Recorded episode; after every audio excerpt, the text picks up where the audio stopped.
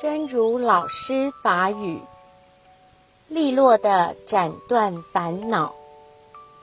遇到困难时，就想要找其他的理由裹足不前，甚至想逃跑，或者干脆在苦里沉沦，就是不肯向上迈。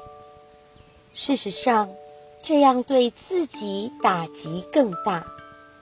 不如直接面对困难，找出解决方式，干脆利落地把怯懦的烦恼斩断。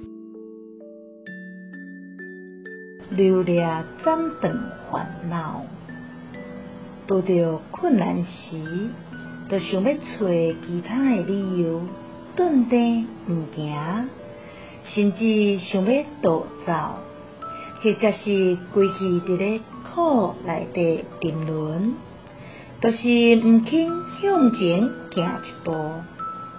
实际上，安尼对家己打击搁较大，不如直接面对困难，找出解决的方式，规气溜掠，甲软正的烦恼斩断。